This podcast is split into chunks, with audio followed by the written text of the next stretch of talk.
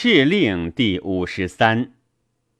敕令则法不迁，法平则利无间。法以定矣，不以善言害法。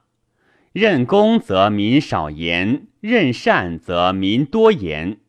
刑法区断，以五里断者亡，以九里断者强。素治者削，以刑制，以赏战。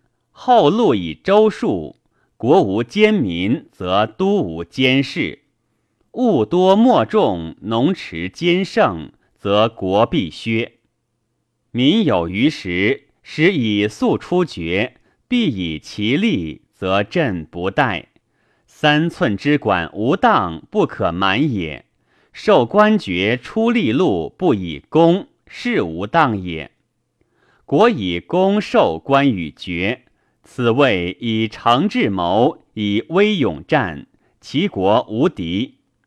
国以攻受官与爵，则智见者省，言有色。此谓以智去智，以言去言。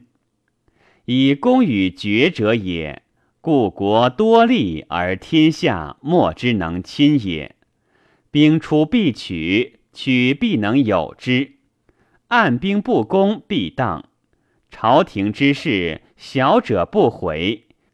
孝公取官爵，廷虽有必言，不得以相干也。是谓以数治。以立功者出一取十，以言功者出十丧百。国好利，此谓以难功；国好言，此谓以易功。其能胜其害，轻其任，而道坏于利于心。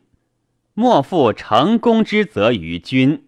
内无福怨，使明者不相干，故莫讼；使事不兼官，故既长；使人不同功，故莫争。